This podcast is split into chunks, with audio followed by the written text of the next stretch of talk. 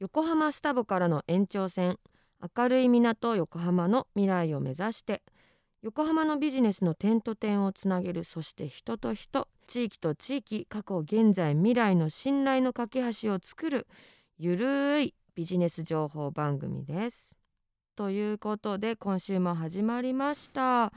なんかもうまだお正月ボケが私抜けないですけど鳥居先生どうですか？あのねお正月といえばね僕年末からちょっとね病気やっちゃってうん。今ねあの顔の左が動いてないんですよ。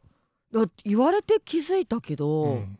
なんな何があったんですか？帯帯状疱疹から突然年末にちょっと左側の顔が動かなくなっちゃってパピプペポが言えないからあんまりパピプペポを使うようなあ言えてない言えてない、のこ話持って来てほしくないなみたいな思いますけど。ないでしょ。パピプペポ使うことでどんなことあります？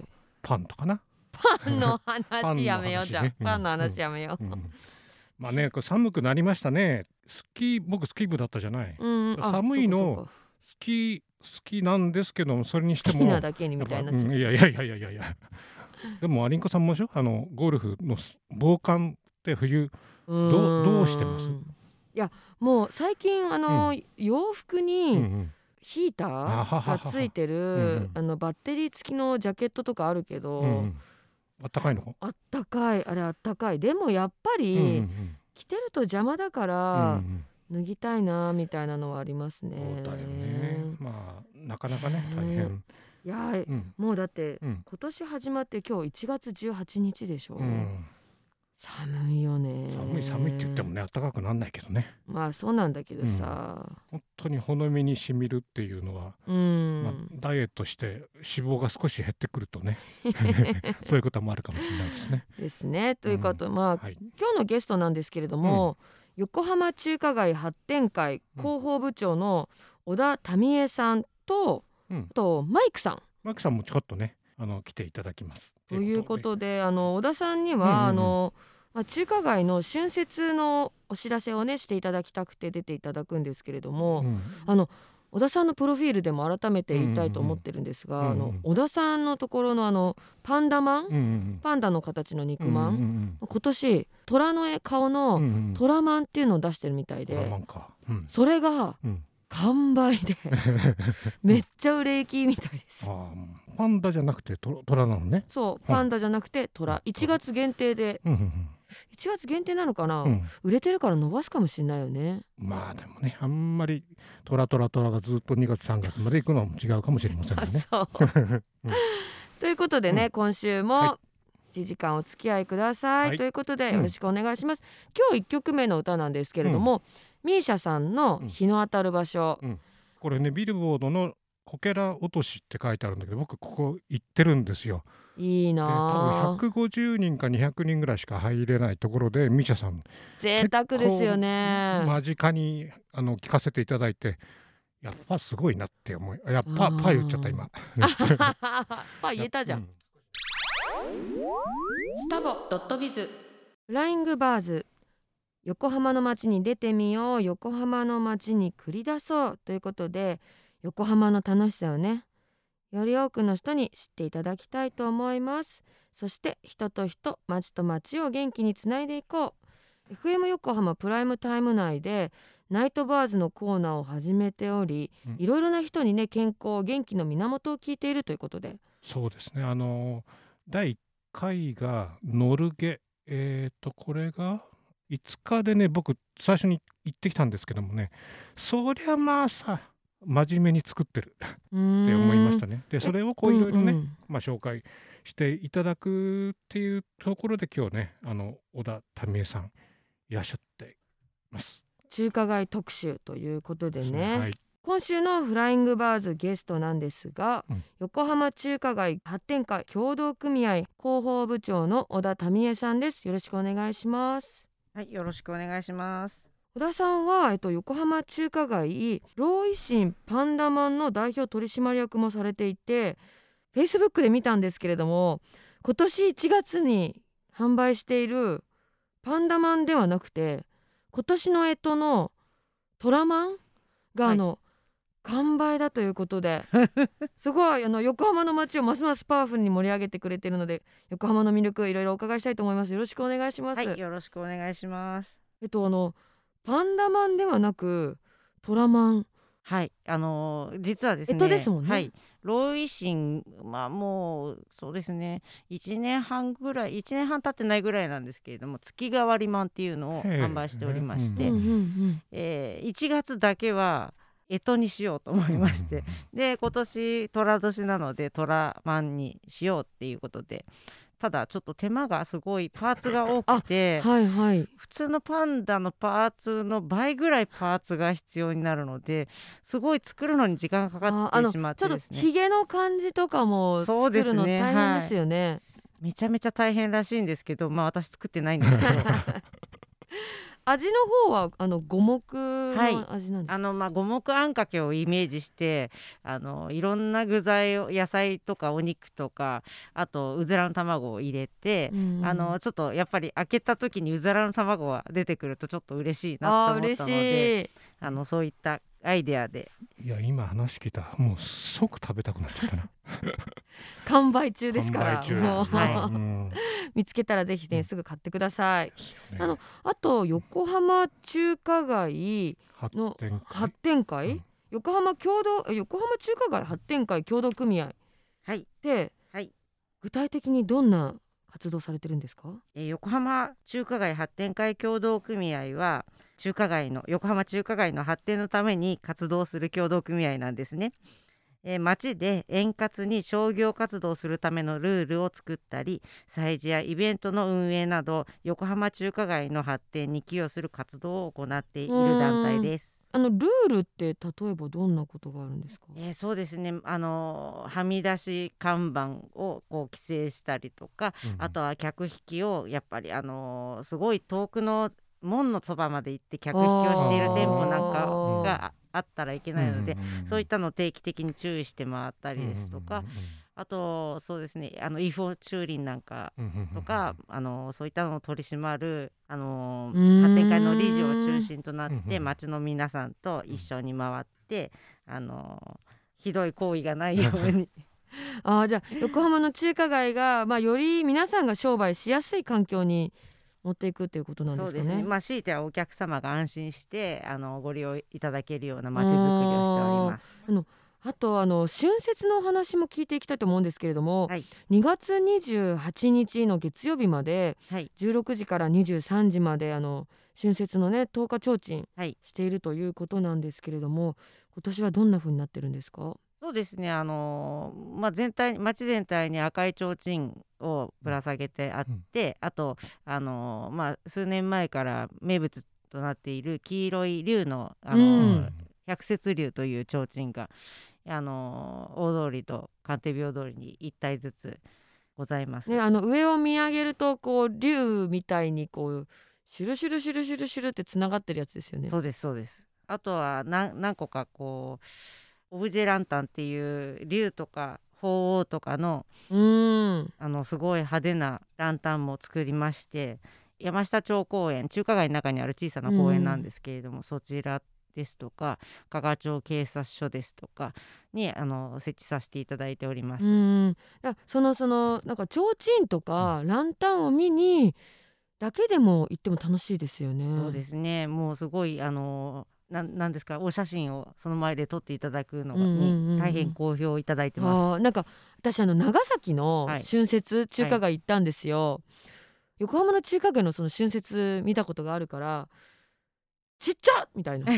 そうそうあのね中華街って言っても本当にまあ神戸とある。そうそういろいろあるけ横ど浜のね中華で街は大きいですよね。よね。まあ町の規模はねあの世界で一番大きいって言われてるんですよ横浜中華街。えっとあの春節の10日と提灯なんですけれどもこれ何年ぐらい続いてるんですかこのイベントって？こちら、まあ、春節10日はもうかなり長いことやってるんですけれども、あの元町さんの方のあの市場通り橋はおそらく去年初めてはあ。あとはもう山下公園さんも去年初めてですね。で山下公園さんまああの赤いイルミネーションなんか中国結びっていう中国のこうまあ、伝統的な飾りなんですけれどもそれをかたどったイルミネーションを飾らせていただいてるんですがあの今年は山下公園さんはちょっと海のイメージでブルーにいたしました。うーん。やっぱりあの春節といえばこうイルミネーションなのかな。まあ、まああ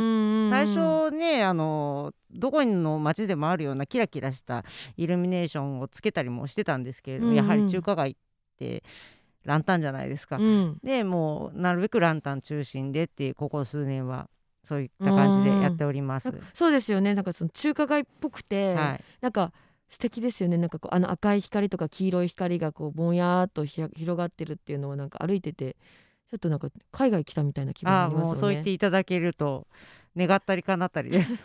中華街ってこれ来週にも言うかもしれないんだけども多分僕の頃って美味しい中華料理を食べに行くだけだったんですよ、うん。だけど最近もうちょっとなんかアミューズメントっていうかテーマパークみたいにいろんなものが集まってきて総合的な街っていうかな。だから多分食べるだけじゃなくてね。食べるだけじゃなくていろんなものを楽しむっていうなんかそういう街に多分なってくるんじゃないかなっていう。あとその食べればいいっていうわけだけじゃないんじゃないかなっていう意味では本当に飲食以外のねこのイベントだとかチームとかその辺が盛り上げていくっていうのは多分必要じゃないかなと思いますよね。あー、うん。そうですよね、えっと FM 横浜プライムタイム内うでん。中華街特集ということなんですけれども、うん。どんなことをあの番組内では特集されてるんですか、元気の源を聞くっていうところで、まああのえー言ってもらって聞く。でそれをまあ実際にもう少しその掘り下げて街の中がどうなってるかなっていうのをここでゆっくりお聞きしたいなとうん街の方にインタビューなどしてというですねことなんでね。そうですすね。うんということでね、うんえっとね今週ねえっと小田さんに来ていただいていろいろお話聞いたんですけれども来週もねあの出ていただけるということでぜひよろしくお願いします。よろしくお願いします。スタボドットビズ大人の恋愛経済学アリンコとドクタートリーの？女と男のラブラブ本音トークク。ちょっと言い慣れてるない感じがまだ可愛らしくていいですね。まあまあね難しいですね。うん、合わすってのはね 男と女が合わすってのは難しいですね。合わすのは難しいって違うんだから生き物と。うん、で、まあ大人の恋愛経済学、アリンコとドクター鳥居のということで、まあ経済って言ってもねでもさおお金もあるけども信頼もあるからね。そういうことですよ。まあアリンコさんもねまあいろいろな経験豊かなんでまあ成功も失敗も乗り越えていろいろそお話聞かせていただけうれそうそう。そ。れでこの聞いてくれてるリスナーさんのうん。明日へのこう恋愛にねうん、生かしていただいて、まあ活かせるかどうか難しいけど生ね。かしていただきたいよね。ね でまあドクー、ター鳥居はねあのうん。やっぱり夜の街で人気者人気者人気者。いろんな意味で人気者。うんい。やいやあの飲むの好きですからね。ううん。ん、でまあうん。銀座も行くし、うん。横浜も行くし、うん。いろいろなところでね、うん。男女の恋愛模様を見てると思うので。まあ、あれを恋愛というかね別としてね。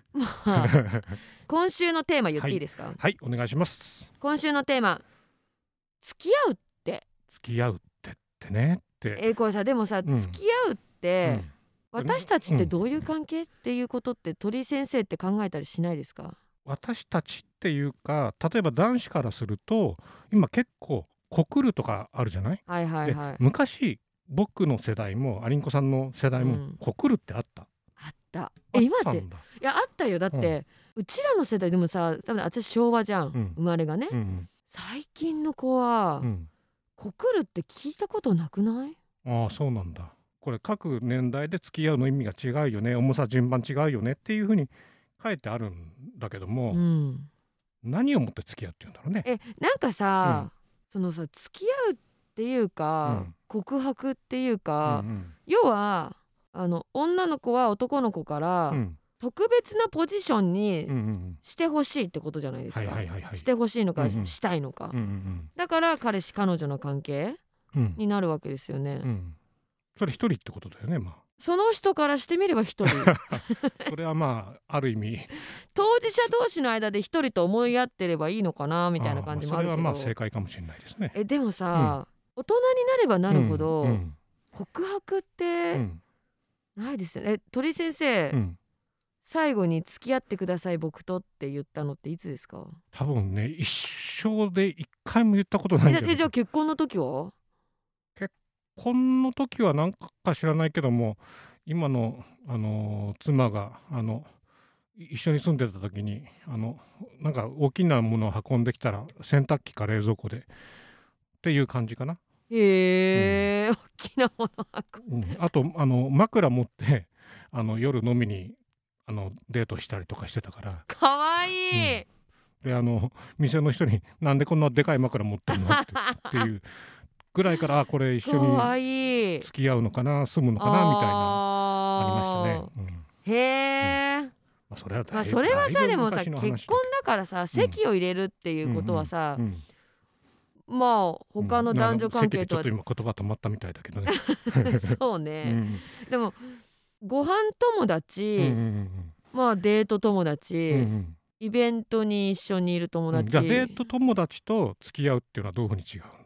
まあ体の関係あるにしてもなしにしても、うん、うん、えそれって難しくない？難しい。だからなんかそれがねその順番って書いてあるのがどっちが先なのっていう、うん。まあ極論ね、うん、うん。えどどうしたらいいんだろうこれって？どうしたらいいんでしょうね。えでも、自分の中ではうんうんうん。付き合ってると思ってても、うん向こうからしてみれば、遊び？そこまで深くなくない？みたいな感じの時ってあるじゃないですか。うんうんなんかだから逆に男の子とかうんと、うんうん。私はその男の子と付き合ってるつもりは全くないのに、うんうんうん。まあさ仲良くしてるぐらいだ誤ね。解を招くねそうそうそう、だけど、そのうん。男友達とかの前で、うんうん。俺の彼女みたいな感じあではははは。紹介されると「えそうなの?」みたいな。あそれは結構難しいね。でも逆にね。えそこでさしかもさ否定できないじゃん。でもどそうなんだけども付き合ってるけども言わないでくれっていう女子もいるじゃんあだからそうやってまあ自慢じゃないけど発表するのもいいしうちうちで2人の間で付き合ってるいるよっていう感覚だけで別にあの公害っていうかな外にこう話さなくてもいいんじゃないっていう関係もあるーから。うん。えでもさ本人同士がだから、うん。付き合ってる同士って思い合ってるって、うんうん。お前俺の彼女だろうとか、うん。あなたは私の彼氏でしょっていう風にうん。言い合わないとああそういうステディな関係なんだまあだからそれを言葉で表すのか表現で表すのか雰囲気で表すのはいいかもしれない。ね飲みに行ったりなんかしてもあこれ2人ちゃんと仲良くやってるなってみ思わせられるようなこう雰囲気を、えー、何その曖昧な感じ。ね男女の関係はね曖昧がいいんですよ。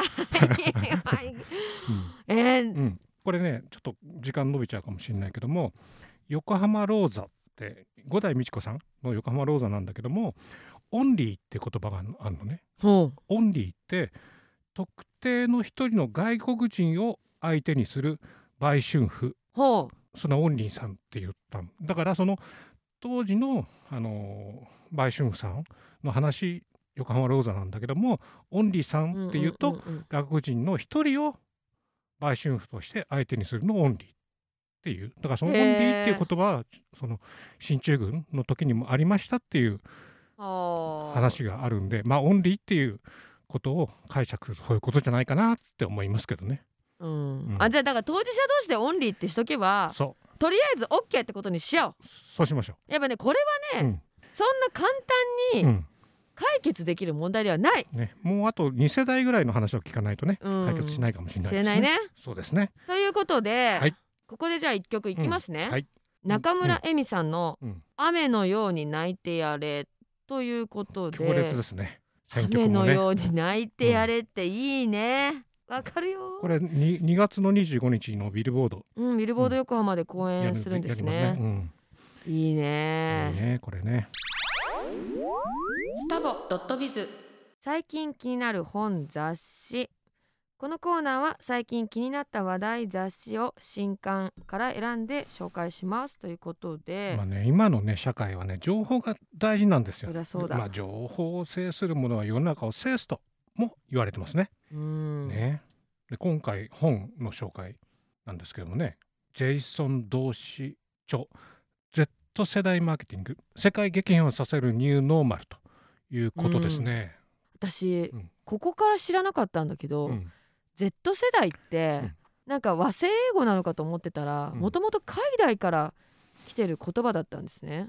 ということでね、うん。あの本日のゲストは Z 世代に生まれてる可愛い女の子。これ鳥先生元気になっちゃいますねこれ、うん、まあまあまマイクちゃんですね。マイクちゃん。よろしくお願いします。よろしくお願いします。マイクと申します。えっと年代聞いちゃうのあの女性に対して失礼なんですけども、平成何年っていう？平成11年の23歳です。えっと西暦で言うと1999年です。99年まあまあね年代としていくつからいくつっていうまあ式みたいのもあるんだけども、多分その最初からスマホとかうん。デジタルに関しての違和感が全くなくないよね。育ってきちゃったなっていう世代なのかなっていう。そのねデジタルモバイルのネイティブっていう風に言われてますよね。ん。今日のこの Z 世代なんですけど、はい。Z 世代って90 1996年から2012年に生まれた人のことを Z 世代っていうらしいね。うんうんうん。何が考え方が違うかっていうところをねちょっと掘り下げてうん。聞きたいと思うんですわ。でねまずなんだろう。これ運転免許証、あはい。持ってるって言ったんだっけ、一応持ってますね。うん。でもほぼ使わないというか。運転しない？横浜とかに住んでるとやっぱりあのベイバイクとかレンタルできるものの方が便利うんうんうんうん。なんかこのねこ。のジェイソン・ドーシーさんの本にも書いてあるんだけど、J- Z 世代マーケティングとしては、はい。このね Z 世代をうん。より理解することが自分たちの商売もうまくいくっていうことがまあざっくり言うと書いてるんだけど私たちの時代とかっていうのは私たちの時代とか言ったってもうなんかおばちゃんみたい。まだ。まあその、うん。ビフォー Z 世代の人とかからするとやっぱ運転免許証とか使って車を持つっていうことが所有するっていうことが普通だったんだけどこのまあ私たちも最近そうなってきたけど何でもシェアしますよね。そうですねシェアするのはもう当たり前の時代なのかもしれない、だから車に対する所有欲みたいのがないの？ないんだろうな。なんかさだって鳥居先生世代うんは車かっこいいの持ってるのがモテるっていう時代じゃないですあーなるほかどそれってもうないんですか？所有してるものでモテるとかはないかもしれない。すごいな。えこれがだからニューノーマルだようんね。うん。こういうことをやっぱ理解することって、うん。やっぱこう次の商売が生まれるっていうか、うん。新しい感覚知らんとどんどん商売も老けてくしね。新しいことが変わ情ってくるもんね。報をねこうどんどん入れてってあの常時接続優先しながらうん。情報を収集しな、していくっていうかな。多分年代なのかな世代なのかなって思うよね。え他にも他にもいろいろありますよね。あ TikTok とか、はい。あのポコチャとかそういうのをされてると思うんですけど、はい。何歳ぐらいからし何年ぐらいしてるんですか？うーん。いやでもそれに関しては私も最近な気はしててまあ言っても3年前とかあーでも3年やってるんだ。うん始めようとしたきっかけって何なんですか？始めようとしたきっかけはまあでも周りの人がやってるのでもう周りがやっぱやってると自分も乗らなきゃというか その流行りに乗っていこうっていうので始めたのはきっかけですね。あまあ、でもインフルエンサーとかじゃないですけど私はもう登録して見るのをメインにちょろっと自分も配信してみたり。でも元は事務所入ってた。元はポコチャで事務所入ってたんですーけど、あタレント事務所。そうですそうです、うん。ポコチャっていうタレント事務所に入ってて、うんうん。そうでもやっぱあのインフルエンサーってちょっと人に見られるお仕事だから、うん。誰に見られてるのかも分かんないじゃないですか、うんうんうん。ちょっと怖いですよね、まあ、なんか家族とかも心配してたと思いますだから。あーなんかそれすらもなんか新しい感覚な。だからそのなんていうのかな。逆に自分の情報をうん。適切に出すことによって安心を買うっていうのもあるんで、うん。もう情報ダダ漏れになっちゃってるのはしょうしょうがないっていう考考え方もあるんで。そうかあのさビフォー Z 世代の私としては、うん。そのインフルエンサーっていうものに対して、うん。そんなに重きを置いてないというか、んんんん。そのそれがそんなにすごいものなのかはい。やっぱりこう生活を気をつけないといけないとか、いうのとかいろいろあるっていうのがちょっといまいち想像つかなかったんだけど、マイクちゃんの話を聞いてそんな親にも心配されるんだって。結構ね現実派なんですよ。ね、なうん。例えば学学費のさローンとかあるじゃない？ああいうのも結構シビアだったりえどういうこと？だから Z 世代が？うんだから逆に現実的にあこれここの学校に行っててもあの学費払ってる意味がないねっていうんだと結構ね2年3年やってポンと辞めちゃってる人多いですあそうよね。なんだ。そうですうね、ん。私もその中の一人で。シビアだね。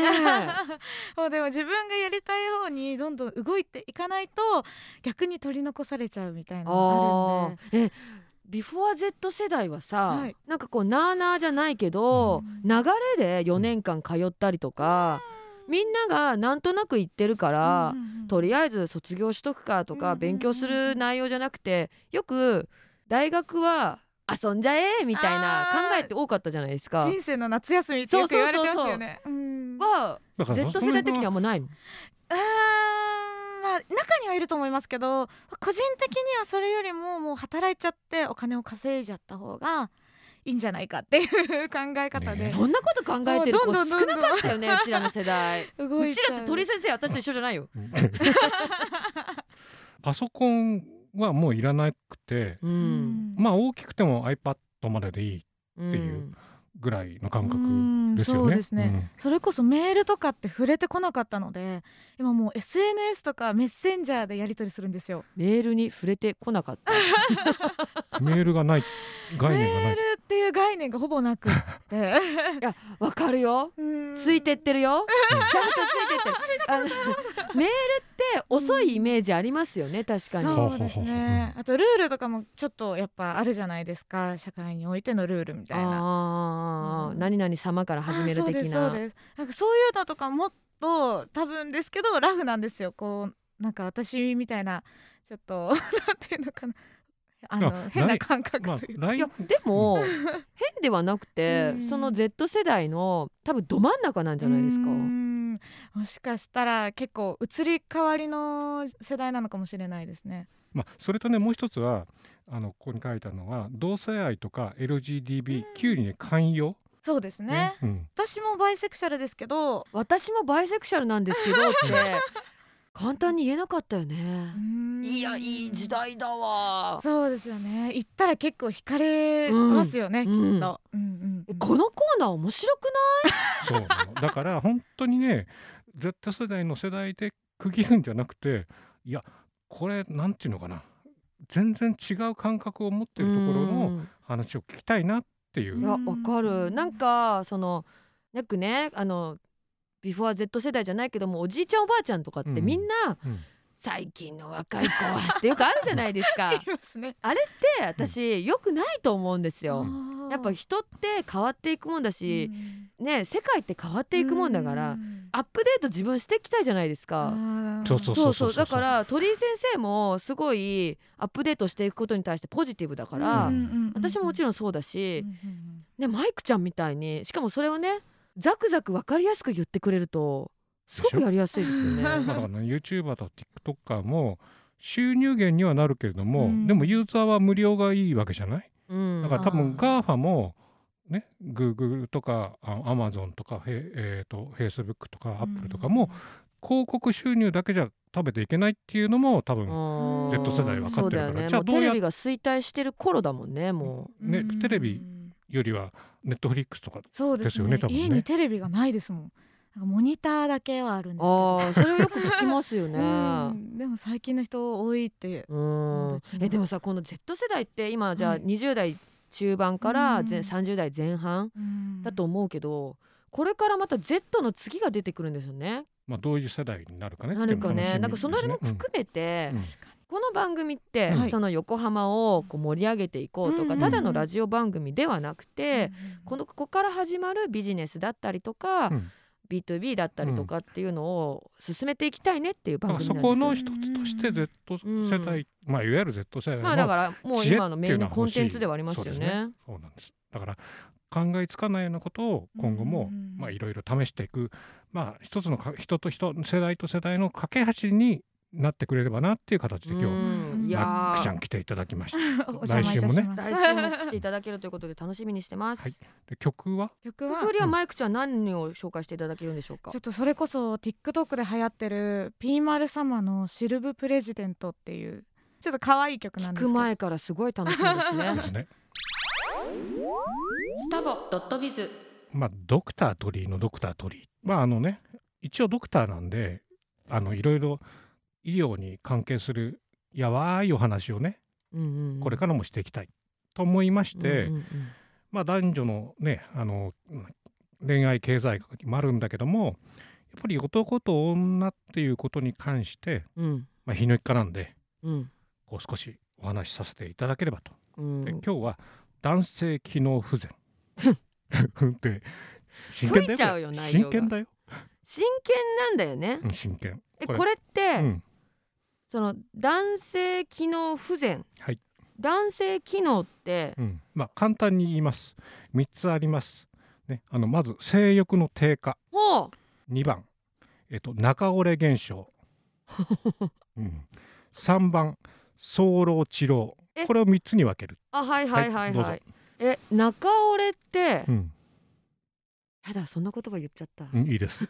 まああのそういうふうに気にする年代じゃないですか えそれって医療学的にも使う言葉なんですか？うんうん、中折れ現だからまあいわゆるそのバイアグラと使うのが勃起不全って言ってるのは途中まで硬くなるけども途中から柔らかくなっちゃうえそれってさ、うん。ね聞いてる皆さんも大人の方が多いと思いますしこの時間だから聞くけど、うん。途中でこうふにゃってなっちゃうのは、うん。自分の頭の中で、うん。なんかあテンション落ちたわっていうタイミングになるんですか？テンションっていうかなんかその一つはその安全弁みたいな形でなんていうのかなプシューみたいに空気が抜けちゃうみたいなイメージ。ででも逆にねこれれあの持続性勃起症ってあって勃起が治らない病気ってあるんですよ。なんかさだってバイアグラの飲んでうんうん治らない人とか効きすぎちゃったらそのままっていうけど、まあ、そのまま血液が固まっちゃって手術になったりとかペニスに腹あの針を刺してそのなんだ血液をサラサラにする薬で洗うとかしないとえまあ治療しないとダメなんで持続性勃起症っていうのもやっぱ怖いよね。そっちの方がさ、うん、怖いよね。まあでも中折れも怖いですよ。中折れって、うん。男性的女性はさうん。そうなった時に女性的にもほら自信がなくなるとか言うじゃないですか、うん。男性的にも人によってそうなったりするんですか？それね気にしすぎとかねいいとこ見せようとか相手のことを思いすぎてるっていうのともう一つはねあのこれ精神科の本読んで出てたんだ、うん。観察者現象。どういうこと？自分がセックスをしてる時に自分が観察者になっちゃってる。それをこう外から見てる自分が出てきちゃう。あー客観的に見てるってこと？そうそうそう。客観的に見すぎちゃって冷めちゃうっていうなんていうのかな。集中できないっていうのかな快楽に集中できない状態っていうのはさもう精神科的にあるんですよ。スペクタートーリングっていうのかな。えー、それはじゃあ没頭できてないってことになっちゃうよねまあね没頭できてないんだろうね。だから結構その精神科の薬とかであの冷静になるような薬あるじゃない、うんうんうん。冷静になりすぎちゃってるから精神科の薬を使ってるとセックスがその、まあ、集中できないっていうかな、うーん。あの興奮しないっていうのも出てくるかもしれないね。あそうなんだ、例えば精神科の薬で早漏にむちゃくちゃ効くっていう薬があるんですよ。でそれが日本に発売前にあのある人が調べてきてこれどうって言われてあそれ面白いですねってでそれから2年ぐらい経ってあの日本で発売されたのがエフェクサーっていう、あのうん。うんファイザーの薬があってそれはもう泌尿器科では早漏に効くっていうふうに言われてるんへでー。だから本当に、うん。はいはい。治療に効く薬ってのはないんですか？それね結構調べてるんだけども 残念ながらなかなかない。だからそれとそのスペクタトーリング観察者現象っていうのがあって、そんなにねあの男のその気持ちというかねその簡単じゃないんで難難しいですよセックスっていうかその男性機能っていうのは。確かに、うんなんか若い時って、うん。誰とででもじゃないけども、うん。もうさその性欲もう強い人が多いじゃないですか、うんうんでもだんだん低下するのって、なんでなんだろうその慣れ？慣れってでもあの相手が変わるとまた慣れはなくなるかもしれないのとあと、えー。漢方学的には火星性欲状況みたいなのがあって年のくせに性欲だけ上がっちゃうような状態っていうのもあるあるんですか？あるんでその時はこの漢方を使いなさい。放射循環使いなさいっていえそういう人ってじゃあ自覚症状が出るんですか？性欲が強すぎてやばいってだって自分で思わないと。ややばいっていう割には首から下は機能しないとかね。あそれかわいそう、うんまあ、そういう状態もあるよっていう、まあ、だからねあの、まあ、医療に関して誰もね多分こういう話泌尿器科じゃあ聞けないよ聞かえないだろうし、まあ、女性の悩みみたいのもあるだろうから。女性には女性の悩みがあって、まあ、来週はね女女性の話も少ししてほしいな。ますよ。え女性機うん。能不全とかっていうのもあるんでしょ、まあそれは来週もうちょっとあの話して、え気になる、こういう会話ってうんしづらいし、うん。医学的にこう話してくれる人も少ないし、まあね、で鳥居先生っうて、んざっくばらんにというか客観的に結構話してくれるから。客観的になるとあの観察者 現象ができて自分が観察者になっちゃうんで、うん、いやうん。だから、うん。このコーナーいいよね、うん。まあ来週もねまたこうちょっとブラッシュアップしながら頑張りましょうというところで、えー湘南太陽会泌尿器科ドクター鳥居でした。スタボドットビズそれではここでお知らせドクター鳥居からお願いします。まあ毎回ねお話ししてるんですけれどもうちアマチャっていうねメディカルハーブティーを出してますと。うん。6種類あってまあそれぞれその季節とか人に合わせて美味しいまあ今ね寒いからあったかいのもいいし冷たいのもいいしお酒にちょっと入れちゃうとかね、ミルクを入れちゃうとかいうのもいいくと思いますと。あともう一つはえっ、とですねえっ、と久しぶりにあのジプシープリンセスから電話がかかってきて。うん。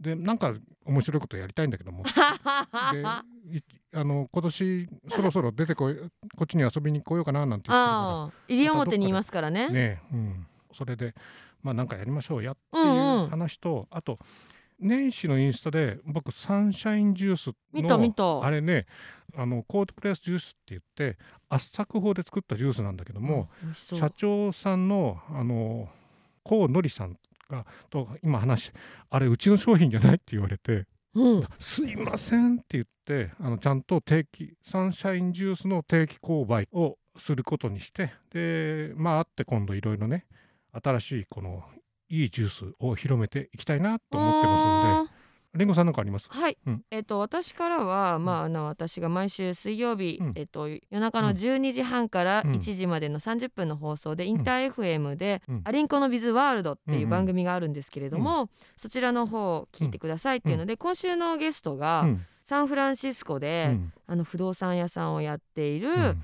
ゆうべさんという方で、サンフランシスコってうん。新築の家ってほとんどなくて、うんリノベーション文化なんですよ、ね。しかも高いっておっしゃってましたよね。そう、うん。であと他にも、うん。あの2週目でうん。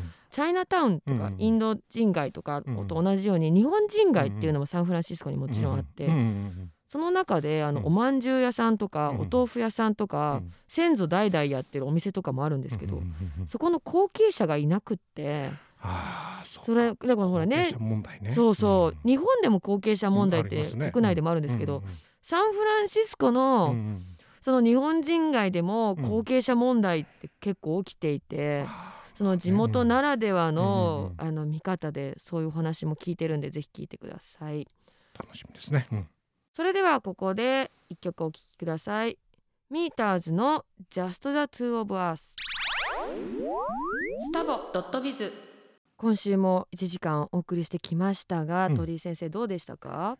まあなかなかねまあこうまだこうどっちの方向に進んだらいいかわかんないけどもうん。まあねとりあえずゲスト来ていただいて、まあ、ゲストコーナーもスタートしましたということですね。今週はねあの、うん。二方来ていただいたんですがうん。横浜中華街発展会協同組合広報部長の小田民江さんと、うん。